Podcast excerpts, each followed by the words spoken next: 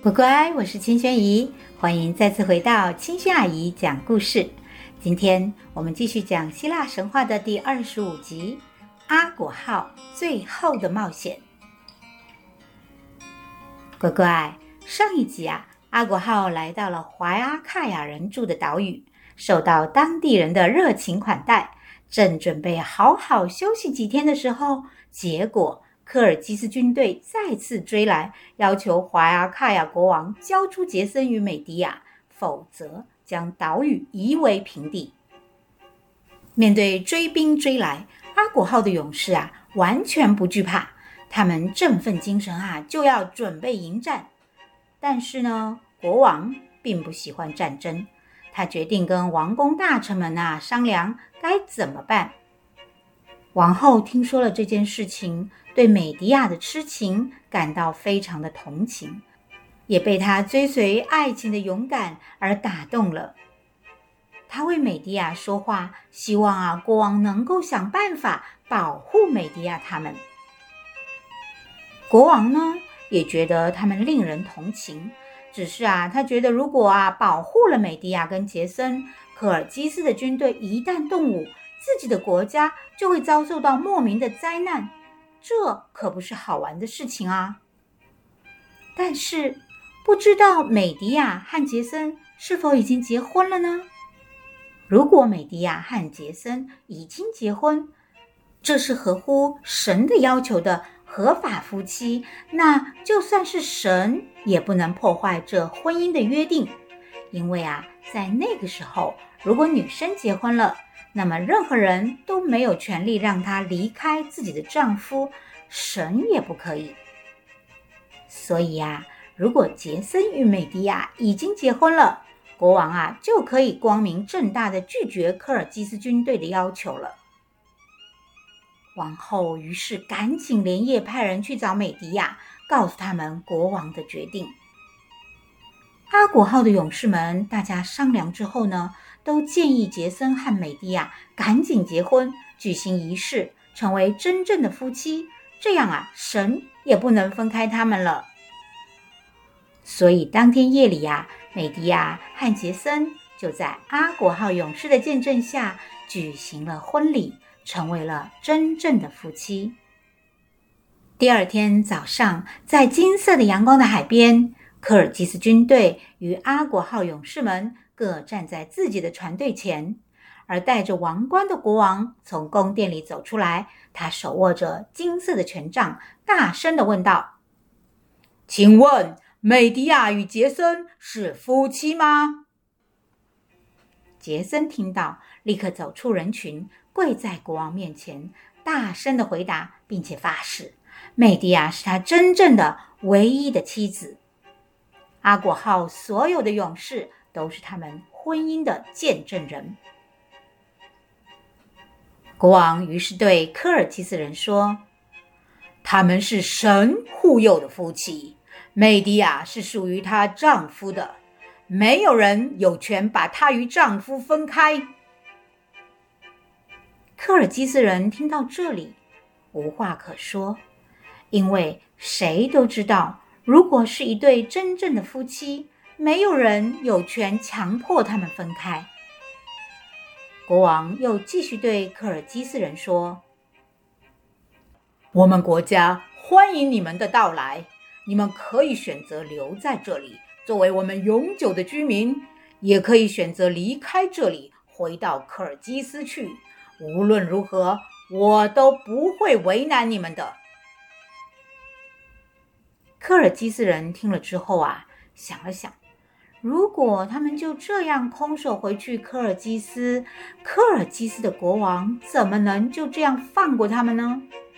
该完成的任务没有完成，他们回去的命运也不会是什么好结局。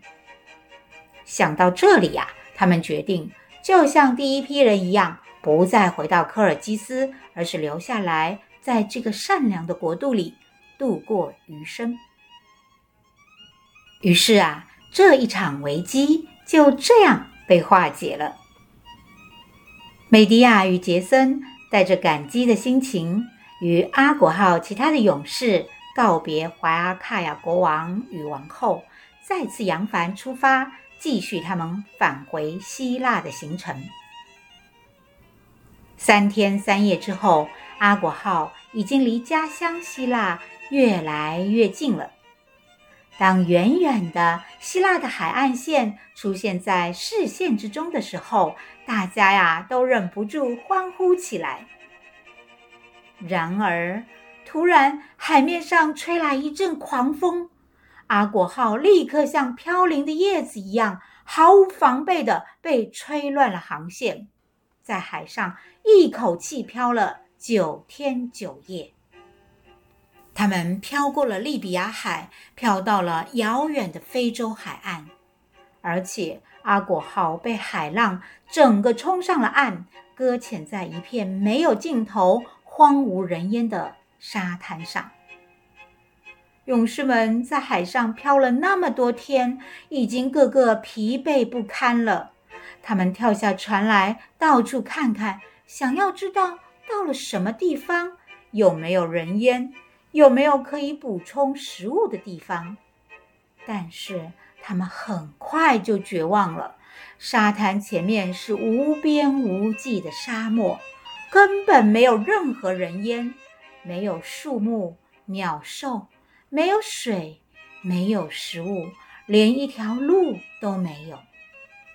阿果号一路上遇到了无数的困难，靠着勇猛善战的力量，都一一克服了，而这一次呢，他们的力量却似乎无法施展，这让他们真正的绝望了。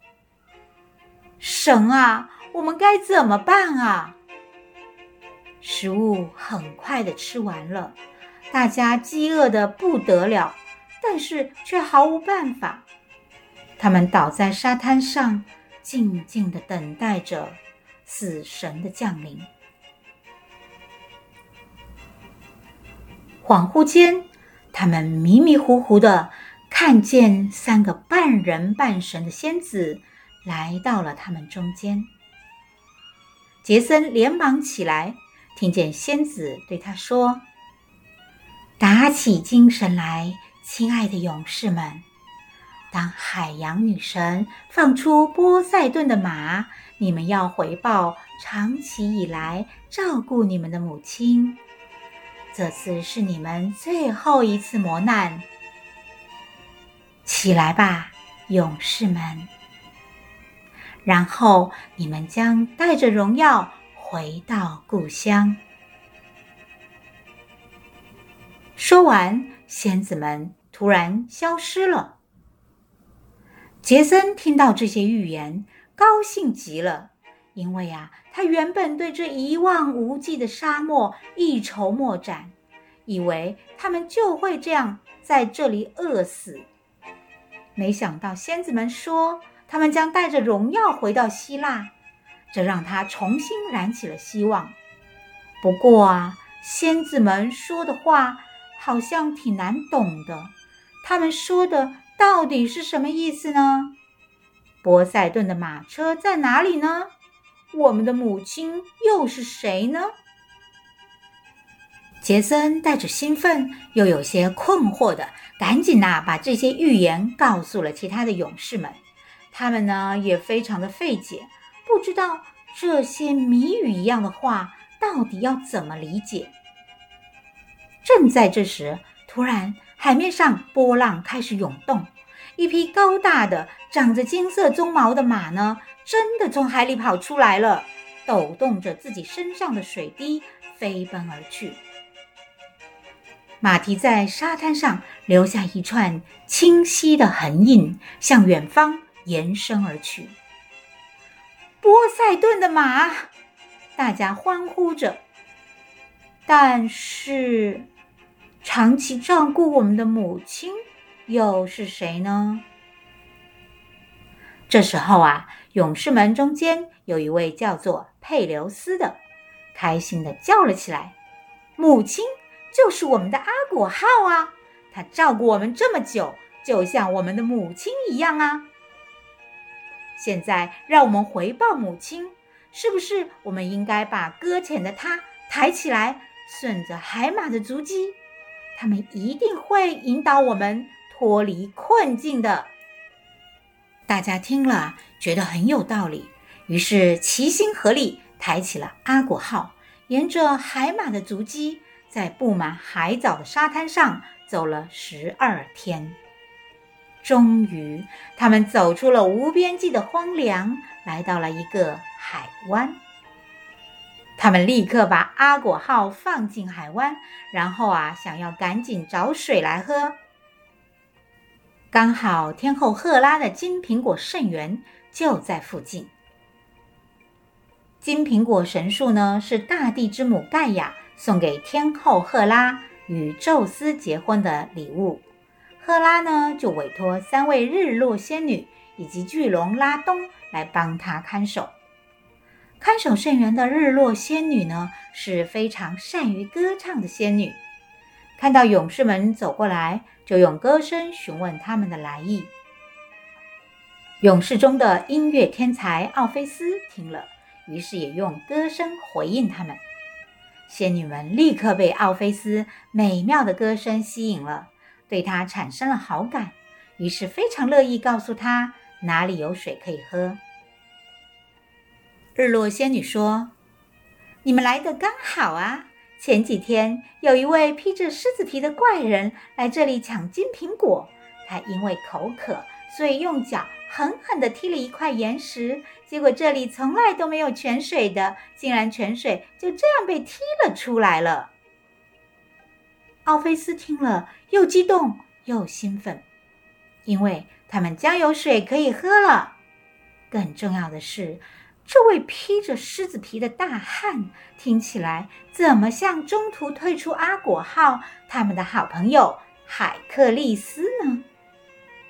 奥菲斯赶紧问：“那那个人呢？现在在哪里？”但是啊，怪人刚走，很可惜。他们擦肩而过，彼此错过了。不知道那个怪人啊，到底是不是海克利斯呢？喝了甜蜜的清泉水，大家就像被滋润的小草，立刻挺直了腰，重新活过来了。他们重新登上阿果号，重新起航，向着希腊前行。好了，乖乖。阿果号勇士们历经千辛万苦，就要回到希腊故乡了。后面又有什么故事呢？那我们下次再说哦。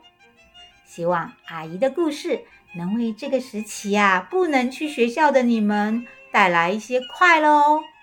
拜拜，我们下次见。